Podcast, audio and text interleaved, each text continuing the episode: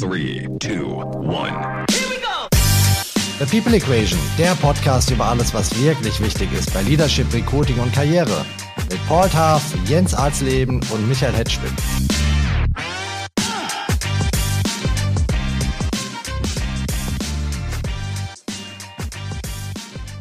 Liebe Leute, herzlich willkommen zu einer neuen Folge unseres Podcasts The People Equation. Wir haben heute ein ganz besonderes Schmankerl für euch, die Beobachtung eines absoluten Insiders über die Führungsstile von sehr bekannten Fußballtrainern. Und von denen kann man ja extrem viel lernen in Sachen Leadership, denn es gibt ja kaum eine schwerer zu führende Truppe als die 25 Super-Egos, die in einer Fußballmannschaft äh, sich zusammengetan haben. Bestimmt gibt es auch Anekdoten zu erzählen und ich bin mir sicher, unser heutiger Stargast wird das tun. Das ist Christopher Michel, Sportreporter aus Leidenschaft. Für Sport 1 begleitet er seit vielen Jahren hauteng die beiden Fußballclubs Eintracht Frankfurt und Mainz 05. Hallo, lieber Christopher. Ja, gute Michael und vielen, vielen Dank für die tolle Begrüßung hier. Ich freue mich sehr dabei zu sein. Wir quatschen hier jetzt völlig ungehemmt über Fußball. Der Antifußballer Jens hat deshalb heute mal Pause, aber aber mein zweiter Co-Host ist total fußballverrückt und im Hintergrund schon zu hören. Er lässt sich dem Podcast mit Chris Michel natürlich nicht entgehen. Hallo, Paul Taff. Ja, moin moin aus Bad Vilbel. Ich, ich darf vielleicht eine kurze Anekdote reinwerfen. Der Chris und ich, wir kennen uns seit einer Ewigkeit. Chris war der Jugendtrainer von meinem Sohn Justin hier in Massenheim, Bad Vilbel. War das D-Jugend, Chris, oder, oder? Es war D-Jugend. D-Jugend. Und ich war einmal Trainer dort und wir haben, als ich Trainer war, ein Spiel irgendwo im Arsch der Welt im Wetterau, haben wir 7-0 gewonnen. Weißt du das noch, Chris? Genau. Und du Weltklasse-Trainer. Das ist ja super. Wir wollen hier über Nico Kovac reden, über Adi Hütter, über Oliver Glasner, über Bus Benson und vielleicht reden wir auch über den äh, super Taktik-Guru Paul Taff. äh, Chris, erstmal cool, dass du hier bei äh, mir im Studio bist. Ich habe dich neulich sonntags beim Sport 1 Fußballstammtisch gesehen. Da hast du dir mit Stefan Effenberg die Bühne geteilt. Stelle ich mir unangenehm vor, mit Effe zu diskutieren die ersten Schritte mit Stefan Effenberg sind schon richtiges Beschnuppern. Also der Tiger, der lässt einen nicht sofort rein in sein Herz, der macht einem nicht sofort die Tür auf. Das kommt dann meistens so in den fünf bis sechs Minuten Werbeblöcken, wo du dann mal mit ihm richtig reden kannst, wo du mit ihm auch mal über seine eigene Karriere reden kannst und wo du dich mit ihm auch so ein bisschen austauscht und annäherst. Und das merkst du dann auch während der Sendung irgendwann, ob er dir etwas zugetaner ist oder ob er die Tür schließt, auch in der Sendung. Und es gab dann so ein, zwei Momente, das merkt dann der Zuschauer nicht, aber du selbst merkst es. Du sagst was und es dauert ein bisschen und Stefan Effenberg wiederholt deine These vielleicht in einer abgeänderten Form oder er stimmt dir zu oder bestärkt dich dann nochmal diese These weiterzuknüpfen. Und deshalb Stefan Effenberg, ja, man, man trifft so einen Held der Kindheit. Das ist schon ein toller Moment, aber irgendwann legt man den Respekt. Man behält natürlich immer den gesunden Respekt, aber ich glaube, du weißt, was ich meine, wenn ich sage, diese Ehrfurcht, die legt man dann auch innerhalb dieser zweieinhalb Stunden irgendwann ab. F ist ja ein super Beispiel für jemanden, der ein absoluter Weltklasse-Spieler war, ähm, das Fußballgeschäft aus dem FF kennt und trotzdem gescheitert ist, eine Trainerkarriere einzuschlagen die Top-Trainer, die das gepackt haben und die du hautnah kannst, Oliver Glasner, Adi Hütter, Bo Svensson, die waren als Spieler weit entfernt von Weltklasse, sind aber Top-Trainer geworden. Was ist denn deiner Meinung nach das Geheimnis der besten Fußballtrainer? Das Geheimnis der besten Fußballtrainer ist, glaube ich, erstmal, du brauchst eine sehr gesunde Emotion für diesen Sport. Also Emotionalität hat jeder von denen erstmal Authentizität, also Glaubwürdigkeit. Die Spieler müssen sehen, dass da ein Trainer ist, der sie sowohl menschlich anpackt als auch fachlich. Du musst natürlich immer fachlich top sein. dass wer da oben ist, der ist erstmal fachlich top. Aber diese Verbindung aus fachlich top sein und menschlich top sein, das ist das ganz große Erfolgsgeheimnis. Und dann bekommst du die Leute hinter dich, vor allem das Gros der Kabine, nenne ich das immer. Du wirst nie, wie du es mal gesagt hast in der Einladung, diese 25, 26 Spieler, nicht alle werden dich lieben. Aber die richtigen Spieler in der Kabine, die müssen dich lieben, die müssen für dich durch das Feuer gehen. Und das ist diese Mixtur Emotionalität menschlich, aber auch Emotionalität und Fachlichkeit. Diese Verbindung, die würde ich für ganz wichtig erachten. Gibt es im Führungsstil oder der Art zu arbeiten etwas, was du bei allen guten Trainern beobachtet hast, wie die es schaffen, die Kabine hinter sich zu bekommen? Das ist wirklich unterschiedlich. Also nehmen wir mal Nico Kovac. Der kam 2016 damals für uns alle auch noch völlig unbekannt in der Bundesliga, war zwar kroatischer Nationaltrainer WM, aber das konnte man gar nicht so einschätzen. Der war zum Beispiel beim Training total nah dran. Also der hat selbst mittrainiert, wenn die da ihr Eckchen 5 gegen 2 gemacht haben. Da hat Nico Kovac mitgespielt, sein Co-Trainer Robert Kovac hat auch in Test, also in den Trainingsspielen dann hier und da mitgespielt und Nico Kovac war zum Beispiel komplett eng dran. Also da durfte kein Spieler einen Schritt machen, ohne dass Nico Kovac in der Nähe war. Der hätte wahrscheinlich am liebsten in den Zimmern der Spieler mitgeschlafen. So hat er das, äh, so, so eng und nah hat er begleitet. Adi Hütter war da zum Beispiel dann schon etwas distanzierter. Der hat auch mal gesagt, ich muss als Trainer nicht der Freund der Spieler sein, ich darf aber auch nicht deren Feind sein. Aber Adi Hütter war ein autoritärer Typ, der aber jetzt nicht die ganze Zeit ganz eng an der Mannschaft geklebt hat. Er hat auch mal Verantwortung ein bisschen abgegeben, auch mal ein bisschen die Beobachterrolle angenommen. Oliver Glasner hingegen war dann wieder ein Freund der flachen Hierarchien und sehr lebhaft wieder unterwegs, hat oft erklärt, hatte dann auch mal emotionale Ausbrüche, war letztens noch ähm, eine der letzten Trainingseinheiten, wo ihm was nicht gepasst hat, der alle versammelt hat, dann kickt er den Ball weg und trifft den Daiji Kamada, der, der völlig erschrickt. Also Oliver Glasner war von den drei Trainern dann fast der impulsivste, gerade wenn er, wenn er laut wurde, der war viel unterwegs. Also drei Trainer mit eigentlich völlig verschiedenen Stils, aber alle drei, jeder auf seine Art und Weise erfolgreich bei Eintracht Frankfurt. Michael, dürfte ich da was reinwerfen? Klar, immer Paul. So, ich bin ein großer äh, Fan von Doppelpass. Äh, ich gucke das jeden Sonntag. Nicht unbedingt, weil ich jetzt äh, begeistert bin von den Menschen, die es präsentieren, aber ich finde es einfach mal spannend. Aber äh, ganz kurz zu, zu Steffen Effenberg zu kommen. Ich finde, man merkt bei Steffen Effenberg auch in der Sendung, dass er fachlich nicht auf der Höhe ist. Ich finde, das erkennt man in den Gesprächen mit Steffen Effenberg, ohne ihn jetzt zu nahe treten zu wollen. Er kennt mich ja sowieso nicht, also könnte ich eigentlich sagen, was ich will. Aber er, er ist jemand, der sehr viel mit Floskel arbeitet, so mit den emotionalen äh, Kabine, Sprüche. Äh, klar versteht er Fußball, er war auch ein exzellenter Fußballer. Aber diese fachliche Granularität, was insbesondere an Oliver Glasner hat, das hat Steffen Effenberg auf keinen Fall. Und deswegen finde ich wahrscheinlich auch, äh, hat er festgestellt, dass er als Trainer nicht geeignet ist und äh, stattdessen andere äh, Sachen macht. Noch, noch dazu polarisiert er natürlich vom Typ her, aber das, das, haben, das haben andere Menschen auch, äh, auch gemacht. Da, da würde ich gerne drauf eingehen, weil da, da sprichst du was Wichtiges an und das meinte ich auch mit diesen zwei Ebenen. Das eine ist diese Emotionalität. Ich glaube, Ethel ist ein cooler Typ. Ich glaube, der kann so eine Mannschaft, das hat er ja auch anfangs in Paderborn geschafft. Die ersten zwei Spiele haben sie gewonnen. Da dachte man schon, hier, jetzt kommt der Tiger, legt Hand auf und auf einmal läuft der SC Paderborn. Und dann merkst du vielleicht doch schnell, die Jungs, die verstehen schon schnell, ob ein Trainer Ahnung hat, ob er ihnen Inhalte vermitteln kann, ob er sie weiterbringen kann, ob er sie weiterentwickeln kann. Und da bin ich schon bei Paul, da glaube ich einfach, fehlt vielleicht bei Stefan Effenberg dieses letzte Know-how, um wirklich eine Bundesliga- oder Zweitliga-Mannschaft erfolgreich führen zu können. Wir haben ja das Phänomen beim Fußball, was wir ja sonst keinen anderen Teams haben. Du hast absolutes Hochleistungsteam, du hast 25 junge Kerle, charakterlich vielleicht auch noch nicht komplett ausgeformt, die aber nur wenige Jahre haben, um ihre Karriere zu machen, die extrem kurzfristig orientiert sind, extrem kompetitiv. Ist das das ultimative Haifischbecken für Führungskräfte? Eine sehr spannende Frage und ich würde sagen ja, weil du hast im Fußball einfach keine Zeit.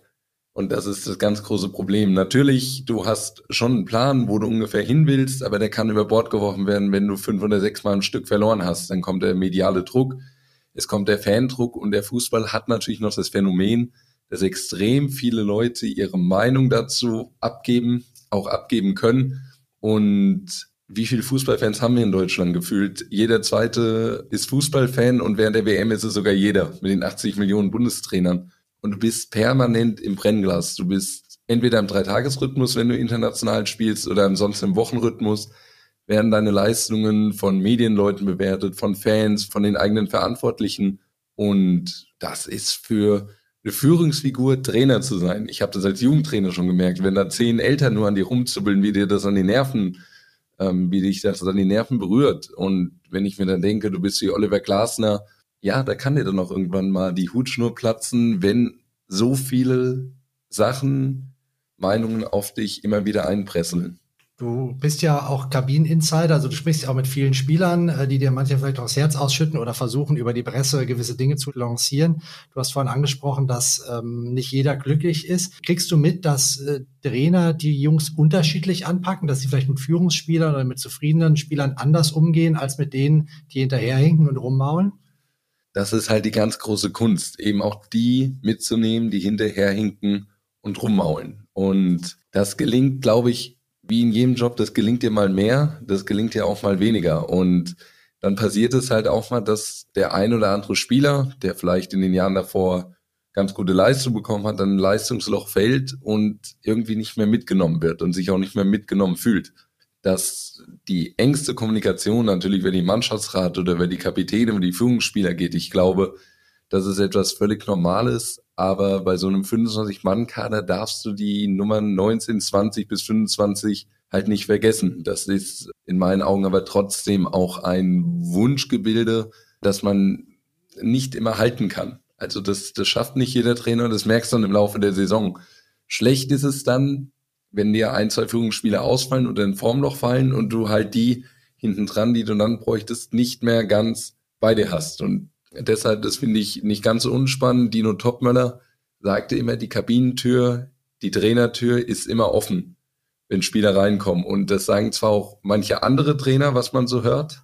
Ich nenne da jetzt ganz bewusst einfach keine Namen, aber da ist dann diese Trainertür zum Beispiel nach einer Niederlage eben nicht offen am Montag oder Dienstag, wo vielleicht mal ein Spieler sprechen müsste oder du gehst als Spieler hin, stellst Fragen, dir wird gesagt, du trainierst gut, du machst alles gut und dann bist du wieder nicht im Kader oder kommst einfach nie in die Startelf rein und das meinte ich mit der Glaubwürdigkeit, die musst du halt immer wahren und wenn ein Spieler momentan hinten dran steht, sprich mit ihm, nimm ihn mit, erklär ihm seine Situation, woran er arbeiten soll und dann wirst du ihn noch nicht verlieren, wenn es mal schlechter läuft. Haben das alle drei Trainer, die du jetzt beobachtet hast, gleich gemacht, äh, diese Leute anzusprechen? Der autoritäre Adi Hütter, der Kumpeltrainer Nico Kovac, der impulsive Oliver Glasser? In den Beobachtungen konnte man schon Unterschiede erkennen. Also Nico Kovac war eigentlich unglaublich. Der war gefühlt in jeder Trainingseinheit mal bei jedem dabei. Also der ist überall rumgeschwirrt, alleine dadurch, dass er auch im Eckchen mitgespielt hat. Da hattest du immer das Gefühl, irgendwie Nico Kovac ist einer, der, der, der will überall dabei sein, der will überhaupt keinen verlieren. Bei Adi Hütter würde ich mal eher sagen, das war, der hat dann so seinen Kreis zusammengeholt irgendwann, da hat er seine Sachen erklärt und dann war der aber im Training eher, wie ich schon gesagt habe, in der Beobachterrolle, während Oliver Glasner auch viel rumgerannt ist. Also Oliver Glasner ist dann schon zu der Gruppe, zu der Gruppe hat dann auch einzelne Spieler rausgenommen, um ihnen taktische Sachen zu erklären, hat die Spieler auch oft versammelt vor so einer großen Videoleinwand, die sie extra am Trainingsplatz installiert haben, wo er dann nochmal Spielzüge gezeigt hat, einzelnen Leuten erklärt hat, wie sie wohin zu laufen haben. Da hat man schon Unterschiede erkennt im jeweiligen äh, Führungsmodus. Und Adi Hütter war da schon der als autoritärer Beobachter würde ich ihn ein bisschen bezeichnen, der jetzt da, da wirklich oft auch eine Beobachterposition eingenommen hat und dann etwas Verantwortung auch an die Co-Trainer Christian Peintinger und damals noch Armin Reutersan, ein ganz wichtiger Spielerversteher, abgegeben hat. Aber auch bei Adi Hütter gab es ja Phasen, in denen es schlecht lief, in denen er auch unter Druck geraten ist. Jetzt würde man erwarten, so ein distanzierter, autoritärer Leader wie Adi Hütter kriegt dann intern richtig Lack. Wenn die Mannschaft nicht hinter dir steht ähm, oder du Solidarität brauchst, ähm, kriegst du sie dann nicht. War das so? Adi Hütter hatte immer die Autorität bewahrt und, und hat damit die Spieler, ich, ich bin dann ganz bei dir, das, das verwundert einen manchmal selbst, weil du dir denkst, jetzt haben sie die große Chance, ich nenne es mal in Anführungszeichen, diesen autoritären Führer loszuwerden. Im Gegenteil, je krasser eine Krise wurde, hat er eine Lösung entwickelt mit der Mannschaft, hat diese Mannschaft mitgenommen, sogar dann mal mit einer völlig überraschenden Systemumstellung, die er dann knallhart im Trainingslager eingeübt hat und hat dann wieder zum richtigen Zeitpunkt wieder eine Systemumstellung vorgenommen, auch eine, eine tieflegende, also von der Vierer auf die Dreierkette und wieder zurück. Und die Mannschaft ist ihm in diesen drei Jahren immer gefolgt bis zu dem Zeitpunkt des Endes, wo aus dem Ich bleibe ein Ich gehe wurde. Danach hat er dann die Mannschaft verloren, weil die Enttäuschung, das hat er auch selbst schon in einem Podcast gesagt, innerhalb der Mannschaft einfach zu groß war das war einfach eine zu krasse Fallhöhe, die er aufgebaut hat von diesem Ich bleibe Ende Februar, jeder von uns kennt's, und dann äh, sechs Wochen später seinen Wechsel zu Gladbach anzukündigen. Wobei, äh, Micha, wenn ich da und Chris, wenn ich da was reinwerfen darf, ich finde, ich finde, Adi Hütter kommt zu schlecht weg hier in Frankfurt, weil er emotional verurteilt würde für diese Geschichte, woran er nicht 100% Schuld gehabt hat. Äh, lieber Chris, das weißt du auch. Es war ja eine sehr unruhige Zeit mit Freddy Bobic und, und so weiter und so fort. Und äh, Adi, Adi hat versucht, glaube ich, den Verein auch ein bisschen zu schützen. Ich kenne viele Freunde, die Fans sind, die wollen nicht über Adi, Adi Hütter reden. Ich habe Adi Hütters Leistung in Frankfurt und tue das heute noch sehr geschätzt. Er hat auch, Chris, er hat die Mannschaft nicht verloren. Das hat man auch gesehen. Ich muss sagen, ich habe einige Kabinenansprachen von Trainer gesehen, also Video dann in dem Fall. Und ich war ja selbst beim Halbfinale gegen Chelsea äh, in, in Stamford Bridge mit, mit, mein, mit meinem Sohn und, und Kumpels und so weiter und so fort. Und seine Ansprache in der Kabine, die Spieler gegenüber, gegen Chelsea, die die erste Halbzeit überlegen waren, war ausgezeichnet. Und jeden Spieler hat genau zugehört, was er gesagt hat. Also der, der Adi Hütter hat viel bewegt in Frankfurt und natürlich auch mit, mit, mit Freddy Bobic zusammen. Aber das war eine sehr positive Zeit. Ich finde, das war eine kontinuierliche Entwicklung. Äh, Nico sehr emotional. Fußballer erarbeitet mit seinen kroatischen Wurzeln, finde ich. Wir bekommen eigentlich jetzt den ersten richtig deutschen Trainer seit Nico Kovac. Also ich weiß nicht mehr, wo, wer vor Nico da war. Armin Fee war der Letzte. Ja, vor Armin. Armin war sehr deutsch, genau. Der war richtiger Knochen, oder? Armin Fee, richtig autoritärer Knochen, oder? Ich mag Armin Fee total gerne. Das ist, okay. ähm, er hat vieles halt über seine charmante, lustige, laissez-faire-Art. Aber die Trainingseinheiten, die waren von der Intensität und, und dem allen drum und herum nicht zu vergleichen mit dem, was ich bei Nico Kovac, Adi Hütter und Oliver Glasner kennengelernt habe. Also Armin Fee hat halt vieles mit, gerade das erste, seine erste Zeit in Frankfurt war ja super erfolgreich, diese drei Jahre. Und Armin Fee ist halt einer, wenn es gut läuft, dann verströmt er mit seinem Charme, dann kann das immer weitergehen. Aber sobald der Gegenwind kommt, dann wird er ein bisschen knorrig. Wir hatten mal eine Pressekonferenz, die ging viereinhalb Minuten, weil er war so schlecht gelaunt, dass wir alle Angst hatten, überhaupt was zu fragen. und, und nochmal zu Adi Hütter zurückzukommen, ich bin ja bekanntlich einer der ganz großen Fans von ihm immer gewesen, auch unter den Journalisten. Ich glaube, ich habe damit am meisten auch in seine Arbeit vertraut. Also egal wie schlecht es lief, hatte ich immer das Gefühl, er dreht an die richtigen Stellschrauben und er hat mir mal was ganz Spannendes erzählt. Das steht in seinem Buch, dass er viel mit Bildern arbeitet. Also wenn er die Ziele mit den Spielern am Anfang der Saison sozusagen benennt, dann arbeiten sie mit Bildern. Und ich habe ihn dann mal am Trainingsplatz gefragt nach der ersten Saison, was denn sein Bild war. Und da hat er gesagt, er hat sich gezeichnet, wie die Mannschaft hinter ihm steht, die Fans vor ihm sind und er einen Pokal in die Höhe stemmt. Und das zeigt auch, es gab ja am Ende dann den Einsturz in der Liga, wo sie noch von Platz drei auf sieben gefallen sind, trotz Büffelherde und allem. Und in Europa League dann dieses tränenreiche Aus in, in Chelsea hatten. Und das zeigt auch, warum sie am Ende abgestürzt sind. Da war dann alle Kraft auf dieses Bild. Wir wollen den Titel in die Höhe stemmen die Fans glücklich machen, die Mannschaft hinter mir. Und das war schon eine, eine Sache, die mir sehr imponiert hat, als er mir das mal erklärt hat. Wenn ich so über Adi Hütter reden höre, der autoritäre Leader, Paul, dann muss ich an andere Leute denken, die du äh, auch gut kennst. Phil Knight zum Beispiel, Michael Dell, die Unternehmerpersönlichkeiten. Die denken mir ja auch mal, die amerikanischen Unternehmerpersönlichkeiten klingen auch so autoritär, distanziert, aber am Ende schaffen sie es, die Truppen, nenne ich es mal, hinter sich zu versammeln. Erkennst du da Parallelen? Nee, das ist ein Fehlbild. Also sowohl Phil Knight und, und Michael Dell waren beide oder sind beide nicht autoritär. Die waren vielleicht am Anfang, als sie in ihrer Garagen angefangen, Laptops oder, oder, oder Schuhe zu verkaufen, vielleicht ein bisschen kürzer gebunden. Aber das waren Menschen oder das ist heute noch, Gott sei Dank, sind beide noch äh, fit, viel weniger, aber, aber Michael als Junger, ja, nee, das, die waren, die haben durch Inspiration geführt. Wir haben drei Sätze in einem Board-Meeting von Phil Knight gereicht um wieder nach Hause zu gehen und Adidas zu schlagen.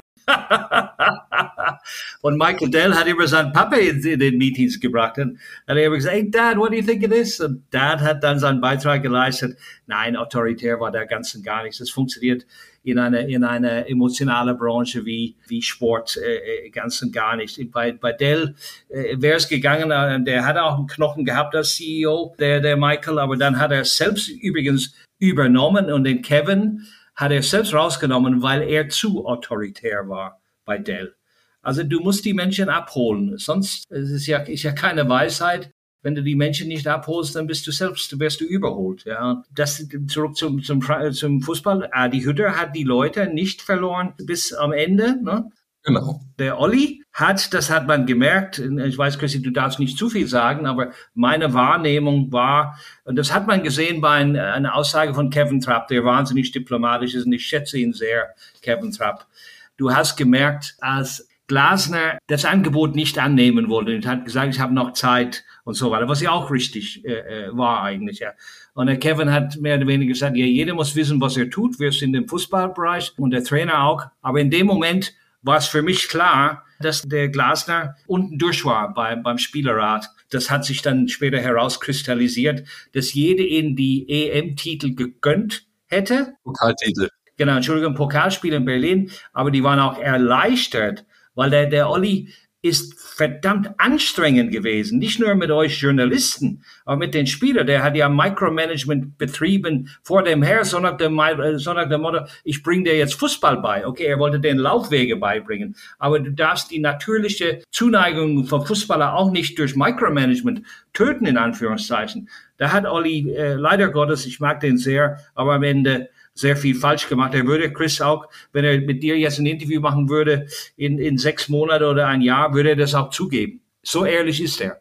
Ich, ich halte da Oliver Glasner auch für einen ehrlichen Typen. Er wird bestimmt seine Schlüsse auch ziehen, seine gesunden Schlüsse. Ich glaube, ein ganz großer Knackpunkt in der letzten Saison in der Zusammenarbeit Trainer und Mannschaft war die Champions League. Ich glaube, die Mannschaft und der Trainer, die haben sich weitergesehen gegen Neapel dieses in Addition 0 zu 5, das absolut chancenlos war. Die Eintracht hatte gegen Napoli keine Chance. Das hat gefühlt irgendwas ausgelöst ähm, in unserer schönen Main-Metropole. Und dann kam ja dieser Tag bei Union Berlin, wo er ja im Interview von The Zone gefragt wird, wie will man die Abwehrthematik trainieren, was sind die nächsten Schritte? Und er sagt, Qualität kann man nicht trainieren. Und es gibt so diese Sätze, klar, die Fans sagen dann toll, endlich ein Typen, der mal auf den Tisch haut, aber seiner gesammelten Defensivbelegschaft einmal per Mikrofon mitzuteilen, ich glaube an euch eigentlich nicht mehr, eure Qualität kann ich nicht mehr fördern. Da war mir in dem Moment, das war Ende März, da war mir klar, jetzt kommt es zeitnah zu einer Trennung, entweder zum Saisonende oder noch sofort. Und spätestens nach dem Hoffenheim-Spiel, wo er den Ball aufs Feld geschossen hat, wo es dann auch die rote Karte gab, wo er dann danach auch auf die Aussage vom mir sehr geschätzten Kollegen Pepi Schmidt dann, dann ja auch seinen Wutausbruch hatte, Stichwort ähm, Urinenblut bei Makoto Hasebe und dann Axel Hellmann am Sonntag bei Bild TV, ja, Oliver Glasner mehr oder minder öffentlich einordnet. Da hast du dann gespürt, da ist jetzt so viel zerrüttet in der Gesamtzusammenarbeit, also nicht nur Mannschaft, Trainer, sondern auch Verein, Trainer. Da wusste man dann irgendwo hat er ja seinen Führungsstil verloren, auch irgendwo verlassen und hat dann den Einzelkämpfer gemacht. Ich gegen alle, ich gegen die Medien, ich zusammen mit den Fans gegen die Vereinsverantwortlichen. Da hat er sich leider verloren aber trotzdem noch große Leistungen, Europa League Sieg geholt, ins Pokalfinale geführt. Die Eintracht hat lange um die Top 4 mitgespielt. Also Oliver Glasner hat seine Fußspuren in Frankfurt genauso wie Hütter und Kovac hinterlassen. Aber die Ursünde war es ja öffentlich, die eigenen Mitarbeiter zu kritisieren. Das ist ja in einem emotionalen Gebilde wie einer Fußballmannschaft noch schlimmer als, sagen wir, in einem nicht so emotionalen wie einem normalen Business-Team. Bin ich ganz bei dir. Also kritisieren geht immer mal. Auch mal harte Worte. Das nach dem 2-0 gegen Union Berlin ich glaube, fast jeder, der äh, Eintracht-Fan ist, erinnert sich an dieses Spiel. Du hast die in der ersten Halbzeit an die Wand gespielt und dann kassieren die wieder zwei Gegentore nach einer Ecke und nach einem langen Ball, wo wieder einer ein Luftloch tritt und der Behrens sich dann den Ball selber vorlegt und reinmacht und dass du dann auch mal enttäuscht bist und vielleicht auch mal härtere Worte in der Öffentlichkeit wählst. Ich glaube, dagegen hat keiner was. Aber eine Qualitätsabsprache, wie du richtig sagst, also da, damit über, überspannt man dann einfach den Bogen. Und äh, Michael, äh, vielleicht der, der, der Parallel zum Geschäftsleben. Ich möchte mich um Gottes Willen nicht mit einem Bundesliga-Trainer vergleichen. Äh, die sind ja viel klügere Menschen als ich und verdienen auch viel mehr Geld, äh, zumindest damals. Aber wenn du jetzt mehr verdienst als ein Fußballtrainer, dann äh, steige ich ein in deiner Firma. Ja, kannst morgen anfangen. Weißt du. Demente klingt anders, Chris, gell? Wir Jawohl. Ich bin schon hier. Komm jetzt runter, ihr zwei. Komm jetzt runter. So parallel zu Businesses. Und Chris, du und ich haben vor Monaten darüber gesprochen, wo wir telefoniert haben, irgendeinen Sonntag, wo ich zu dir gesagt habe, der Olli wird gehen, so oder so. Warum? Weil er ist ein erfolgsbesessener Mensch und er könnte seine eigene Schicksal nicht mehr alleine beeinflussen. Die Umstände waren auf einmal gegen ihn. Dann hat er Ausreden gefunden. Oder vielleicht nicht Ausreden. Ich meine, unsere Kader war, war nicht breit, verglichen jetzt mit dem Jahr zumindest, ja. War nicht breit. Und Tuta war ein Anfänger in der, in der Innenverteidigung. Der, Hin, der Hinti weg, etc. Das wissen die Fans in Frankfurt ganz genau, ja. Und dann, als der Olli sich verteidigen müsste, und ich weiß es noch selbst, ich glaube, das ist ganz menschlich, wo ich dann in einem Job äh, war, wo auf einmal habe ich gemerkt, boah, da haben wir vielleicht hier und dort die Prioritäten, hätten wir im Nachhinein anders setzen müssen. Und dann kam Kritik von dem Board und so weiter. Und dann habe ich gedacht, okay, wenn ich Druck von außen bekomme, ich mache mir genug Druck selbst. Ja, und wenn es von außen kommt, dann habe ich die Lage auch nicht mehr so im Griff und ich möchte das auch nicht. Ich möchte, dass anderen Menschen nicht Druck bei mir ausüben, weil ich übe selbst aus. Und in dem Moment verlierst du so ein bisschen deine eigene Selbst äh, in dem Ganzen. Und äh, in dem Fall ging es bei mir dann auch zu Ende, weil ich keinen Bock mehr gehabt habe und habe auch nicht alles richtig gemacht an der Stelle. Und das war bei Ali genauso, weil er ist ein absolut emotionaler Extremist. Der Adi war deutlich, zumindest Chris, nach außen hin gelassener als Olli. Ja. Und, und der Nico Kovac, wir lieben Nico Kovac in Frankfurt. Das ist so ein geiler, authentischer Typ, der uns gerettet hat in 2016, Pokalsieger gegen Bayern München. Ich liebe ihn. Ich finde, das ist einfach mal ein cooler Typ. Und der hat gearbeitet, der hat aber auch inspiriert und ist heute noch äußerst beliebt in Frankfurt und wird auch immer wieder eingeladen. Und komischerweise, die Leute, die entlassen worden sind in Frankfurt oder von sich aus gegangen sind, die kommen immer gerne wieder zu uns und wir machen das hervorragend, wo wir die Leute immer einladen. An, die Hütte war auch wieder da, äh, Chris, oder beim Spiel? Er, er war auch wieder da beim Halbfinale gegen West Ham. Und zu Kovac, sehr, sehr spannend, der ist ja in Monaco am Ende auch entlassen worden. Da wurde ihm ja dann ein quasi militärischer Führungsstil vorgeworfen. Bei Bayern hat er ja mal so ein bisschen probiert, Richtung Kumpeltyp zu gehen, hat dann damit nicht den erhofften Erfolg gehabt. Jetzt bei Wolfsburg hat er ja auch wieder harte Handgleich gezeigt, als er nach sechs Spieltagen dann Max Kruse einmal gesagt hat, das war's, das tun wir nicht mehr, hat es dann wieder geformt. Aber von Kovac kann ich, kann ich mal eine nette Anekdote erzählen. Das war das Trainingslager, bevor sie Pokalsieger wurden. Also ein halbes Jahr davor im Wintertrainingslager. Wir waren in Alicante und schon von Journalisten das war eine völlig langweilige Region. Wir waren ein bisschen weg vom Mannschaftsquartier und dieses Mannschaftsquartier war ein wirklich abgeriegelter Komplex. Da kam keiner drauf, der nicht irgendwie einen Ausweis gezeigt hat und gesagt hat, ich gehöre dazu. Und Nico Kovac hat immer mal Kommandos gegeben. Und das war natürlich ein Benefit für uns Journalisten, dass wir da mal zuhören konnten und mitschreiben konnten und auch mal zwei, drei Sätze in die Artikel haben einfließen lassen. Und dann kam am nächsten Tag der Pressesprecher der Eintracht ja, ich muss euch was sagen. Also der Nico Kovac, der war gestern stinksauer, als er gesehen hat, dass seine Kommandos in der Zeitung standen. Dann bräuchte ja der Gegner überhaupt keine Scouts mehr zu schicken. Und ähm, man würde ihnen alles präsentieren. Und es waren wirklich ein paar belanglose Kommandos, die man da mit rein, also dass er mal lauter geschrien hat, pressen oder schieben oder sonst was. Also das waren jetzt keine taktischen Details. Aber da sieht man diese ich sag's mal, ich finde sie positiv, diese Besessenheit, die er Nico Kovac hat, dieses auch pedantische, dieses auf die Nerven gehen. Er hat sich bei den Spielern ja nach dem Pokalsieg auch entschuldigt, dass er sie so hart rangenommen hat. Er hat aber gesagt, für den Erfolg mussten wir das tun. Und das kam in Frankfurt super an. Bei Bayern ist er damit gescheitert, bei Monaco auch und bei Wolfsburg hat er jetzt offenbar mal wieder eine Mannschaft hinter sich, die das zumindest bislang bereit ist mitzugehen. Das heißt, die, die Methode Nico Kovac funktioniert bei echten Superstars, echten Diven wie in München nicht? So weit will ich mich nicht rauslehnen, aber offenbar ist es Nico Kovac nicht gelungen, sein tiefstes Innerstes beizubehalten und mit so einer Mixtur Lockerheit zu mischen, die du da brauchst, die offenbar Hansi Flick zum Beispiel dort hatte, der danach Nico Kovac kam und diese Führungsspieler offenbar genau richtig anpacken konnten, wo es sehr gut geklappt hat jetzt eine Nationalmannschaft, die jetzt vielleicht eher diese Führung la Kovac bräuchte, nehme ich jetzt nur mal als Beispiel. Da klappt es auf einmal nicht mehr mit einfach Hand auflegen, was bei den Bayern geklappt hat, weil er offenbar die gute Mixtur hatte aus schon der fachlichen Kompetenz, aber halt auch dieser menschlichen Lockerheit. Mit Thomas Müller, über den Nico Kovac ja gestolpert ist, mit seiner Notnagelaussage.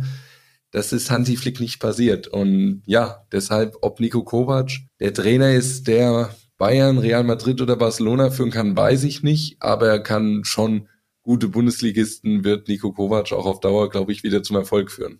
Da muss man, glaube ich, auch, was München angeht, München ist ja ein Sonderthema. Wenn du da hingehst von Eintracht Frankfurt und sagst, der Thomas Müller ist eher jetzt ein Notnagel, das war natürlich sehr politisch unklug. Aber versuch mal, den, den Thomas Müller auf der Bank zu setzen, als Trainer von Bayern München, ohne dass Uli Hoeneß an Bord ist oder, oder Kalle Rummenigge ist, glaube ich, ein bisschen, ein bisschen mehr Distanz in München. Das ist alles so schwierig dort, weil der, der Uli immer noch so äh, patriarchisch unterwegs ist und die, die Führungsspieler, die gehen häufig zum Tegernsee. Das ist jetzt kein Poltaf-Erfindung, das ist bekannt. Und jetzt sehen wir mittlerweile, wo Bayern München, nichts gegen Bayern München, ich könne den, deren Erfolg aber äh, wenn ich sehe, was auf sie zukommt in dem neuen Saison äh, mit einem sehr unausgeglichenen Kader, also diese Abhängigkeit von dieser, ich würde schon sagen, diktatorische Führungsstil oder autoritäre Führungsstil von Uli Hoeneß, da leidet äh, ein Verein darunter auf kurz oder lang. Das geht nicht in der modernen Führungswelt gerade mit dieser eigenständigen, vor allen Dingen international. Ich meine, es gibt einen großen Unterschied zwischen die Kultur in München und die Kultur von Spielern, die auch von Man City kommen. Aber diese multikulturelle Führung, Erfolg in München ist meines Erachtens sehr, sehr, sehr schwierig. Und in Frankfurt haben wir von Kultur in unserer Stadt sind wir wahnsinnig multikulturell. Wir sind ja, wir, sind, wir freuen uns immer, wenn irgendeiner, in Anführungszeichen, Ausländer kommt, der Shkiri jetzt von Tunesien. Ich freue mich so sehr auf den Typ. Der ist so geil. Der gibt alles für sein Land. Der singt die Nationalhymne, als ob es keinen Morgen gäbe. Das ist ein Genuss, sowas zuzugucken. Und äh, der wird in Frankfurt überhaupt kein Zweifel, der wird erfolgreich sein. Und der, der Robin Koch genauso, der kennt die Bundesliga, der kennt einen Traditionsverein wie Leeds United. Und hier äh, redet im sportlichen Bereich äh, niemanden rein bei Markus Krösche. Vielleicht bei, bei Glasner, weil der Markus dann nicht schwer, nicht schwer gewusst hat, wie man das geht, wie man das managen kann. Aber ansonsten die Spieler, das ist Sportbereich, Sportvorstand sagen uns sonst keine zu, zu weil, weil ich interessant finde, ist das mit deinem Führungsstil von, von Uli Hoeneß auch verglichen jetzt mit der, ich nenne es mal langsam Young Generation, die kommt. Ein ja. Sebastian Kehl, ein Simon Rolfes, auch ein Markus Krösche, die natürlich Autorität, glaube ich, hat jeder von denen erstmal. Also ich glaube, die, dieser Begriff der Autorität bedeutet nicht immer, dass da einer ist und, und da von da oben den Sonnenkönig macht. Also es gibt die ungesunde Autorität, den Sonnenkönig, und es gibt eine Autorität, die du natürlich als eine Führungskraft brauchst. Aber was schon auffällt, ist bei dieser Young Generation, die Hierarchien werden flacher innerhalb des Vereines, auch wenn man mit anderen Vereinsmitarbeitern spricht. Sie bekommen mehr Verantwortung, sie geben auch ein bisschen mehr Verantwortung ab, sie sind auch bereit dazu. Natürlich in der letzten Entscheidungsgewalt sind sie immer mit dabei, involviert, aber sie hören zu. Sie hören sich das auch an, sie entwickeln sich dadurch. An Markus Krösche, finde ich, hat in seinen zwei Jahren meiner Eintracht eine unglaubliche Entwicklung genommen wenn ich mich an seine Antritts-PK erinnere und jetzt gesehen habe, wie er neben Dino Topmöller gesessen hat, äh, braun gebrannt, schlank, gute Ausstrahlung, gute Worte, klare Sätze gewählt, kein Blabla mehr wie noch vor zwei Jahren, wo er sich das noch nicht so getraut hat, dann sieht man, dass so eine Entwicklung geht und dass sie aber nicht nur autoritär sein muss, sondern dass man sich auch über eine flache Hierarchie mit seinen Mitarbeitern zusammen nach oben entwickeln kann. Ganze Menge Beobachtung, Chris. Ich würde dich gerne mal fragen, wenn du heute ein so anspruchsvolles Team führen müsstest, wie so ein Fußballmannschaft, oder vielleicht nicht ganz so anspruchsvoll, aber schon schwierig. Was wären denn die Dinge, die du versuchen würdest, genauso gut zu machen wie die Trainer, die du beobachtet hast? Also das, das A und O, bleibe ich dabei, ist schon die Empathie und die Menschlichkeit. Du musst dich voll darauf einlassen, was du für eine Mannschaft führst und du musst dich auch auf jeden einzelnen Spieler einlassen. Also du, du hast ja da, wie du richtig sagst, auch ein echtes Mischmatsch. Da kommt dann der 18-jährige Yvonne Dicker aus den Banlieues von Paris.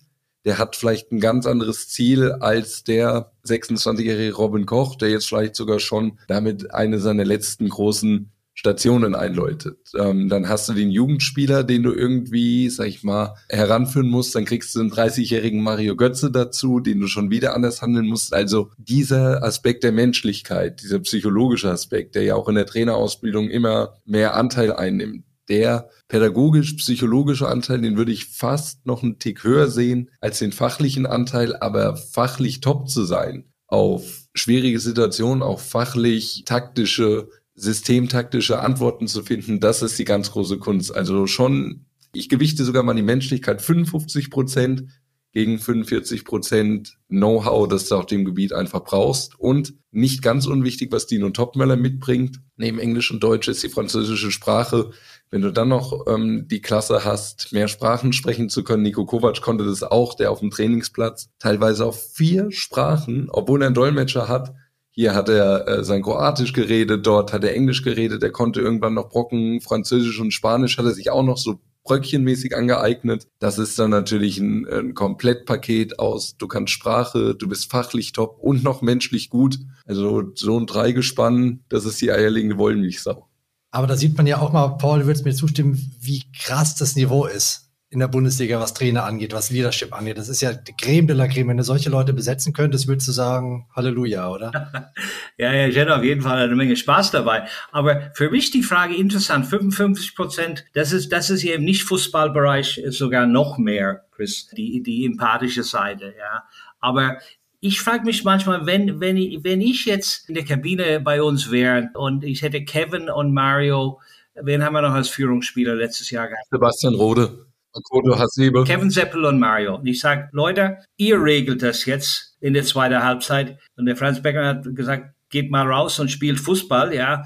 Ihr regelt das auch von der Taktik, ihr regelt alles. Ich glaube, das hätte auch Hand und Fuß haben können. Also für mich hat der, der Olli ein bisschen zu sehr Micromanagement gemacht, ja, und die Spieler ihren Freiheiten erlaubt. Ich, ich gebe euch ein Beispiel, wenn ich darf. Die irische Rugby-Mannschaft ist ja mittlerweile Nummer eins weltweit. Ja? Und wir haben bald WM.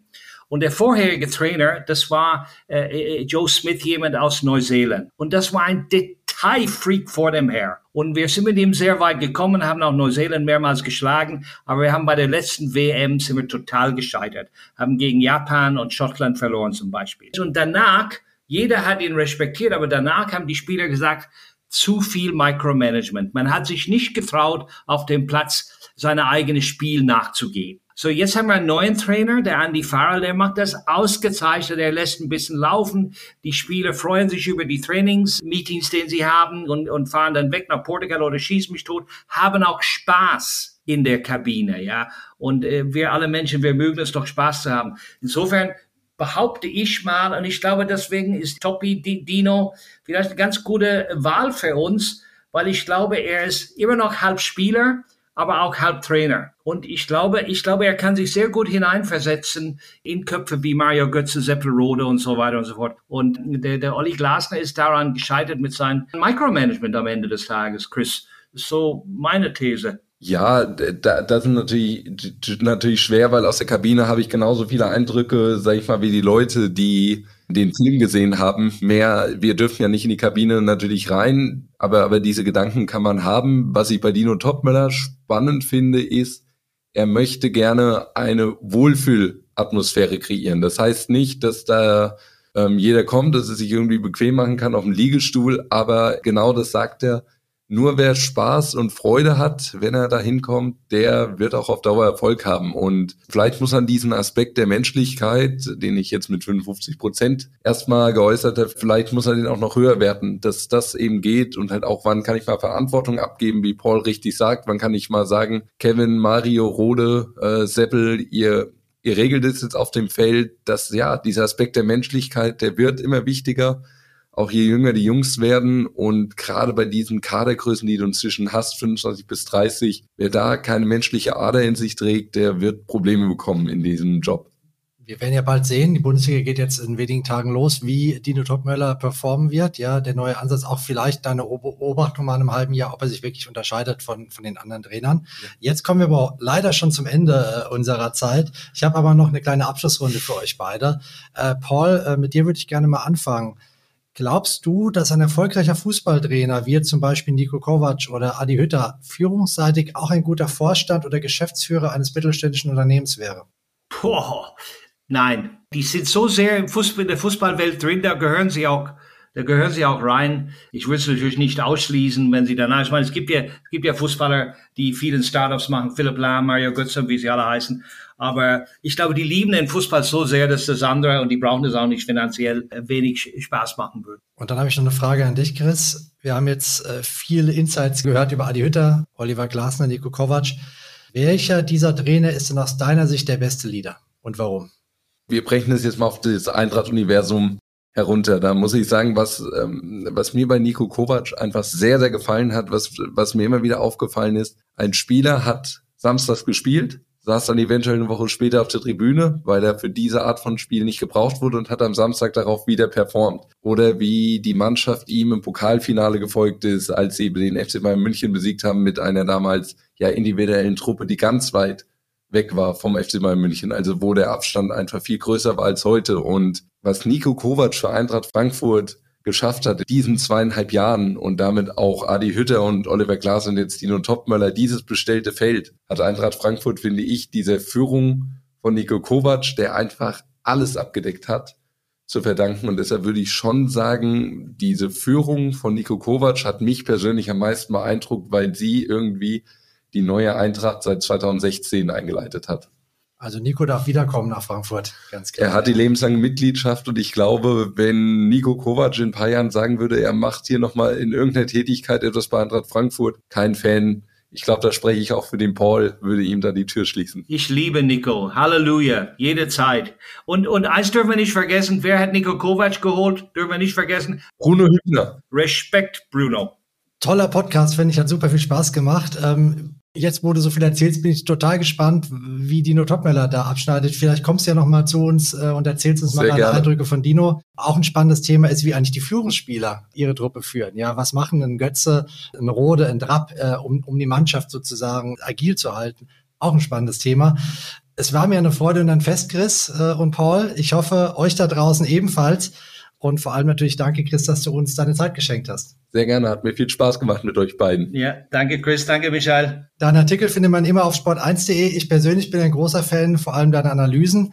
Wenn euch dieser Podcast gefallen hat, liebe Leute, empfiehlt ihn gerne euren Freunden und Kollegen weiter. Es sind ja doch die ein oder anderen Fußballfans da draußen.